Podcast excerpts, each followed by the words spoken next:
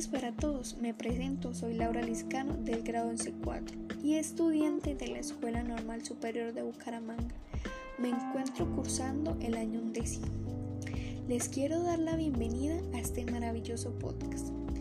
El día de hoy vengo a hablar sobre lo que ocurrió ya hace bastantes días en Colombia, para ser más exactos en la ciudad de Bogotá.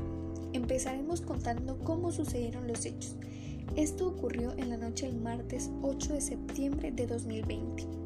El joven Javier Ordóñez se encontraba en el parqueadero de su apartamento bebiendo con amigos. Juntos bajaron a comprar más licor. Cuando estaban en la vida pública empezaron los problemas.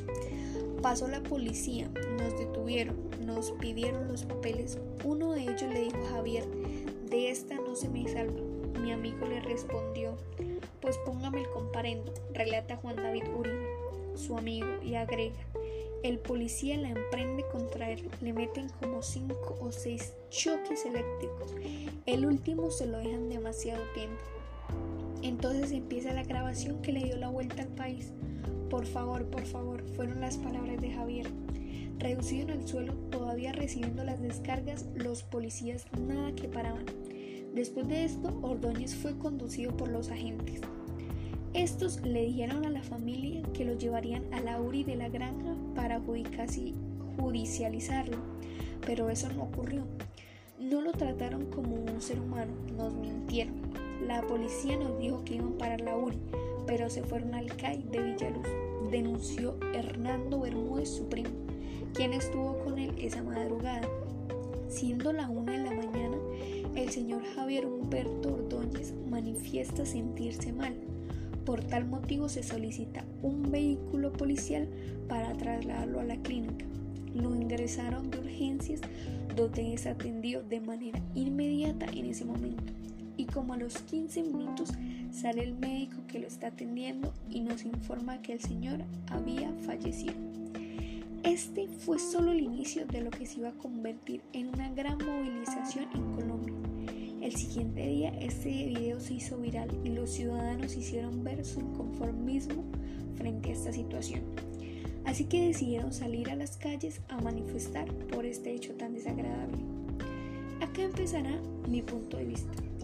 Lo que hicieron los policías es extremadamente bajo se supone que la autoridad está para velar por el bien de los ciudadanos, de nosotros, no para hacernos daño y mucho menos para usar de ese poder y confianza que les damos como país. Para mí estos tuvieron que haber sido expulsados completamente de la institución e ir directamente a juicio, ya que lo que cometieron es un grave delito.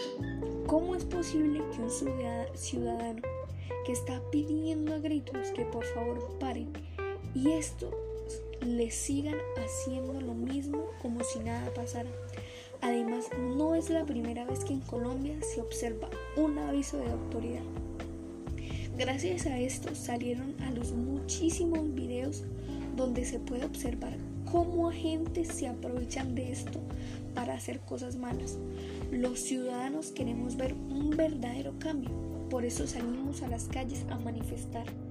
Queremos que se acaben estos delitos, que la institución realmente mejore, que deben tener claro que ellos son un ejemplo para el país y solo lo están haciendo quedar mal. Estoy de acuerdo en que los ciudadanos salgamos a las calles, que Colombia por fin quiera que se le escuche. En lo que estoy en completo desacuerdo es que nos rebajemos a su nivel, que contestemos con más violencia, cosas que al final terminará peor de lo que empezó.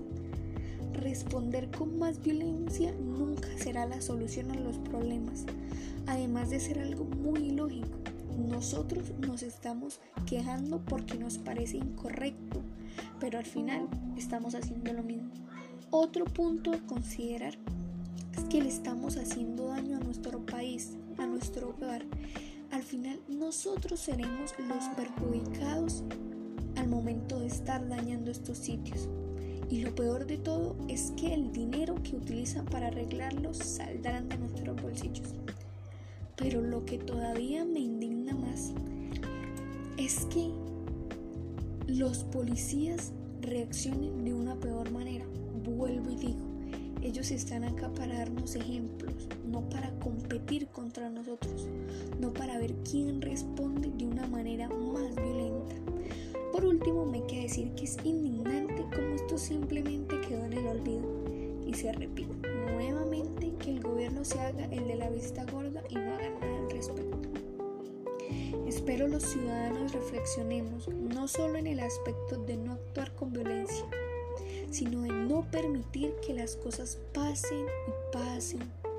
No dejar que el gobierno siga haciendo caso omiso a nuestras manifestaciones. Tenemos que alzar nuestra voz si queremos que este país realmente cambie. Les doy las gracias a todos por escuchar el capítulo del podcast de hoy. Espero que hagan una reflexión y que terminen de tener un excelente día. Muchísimas gracias.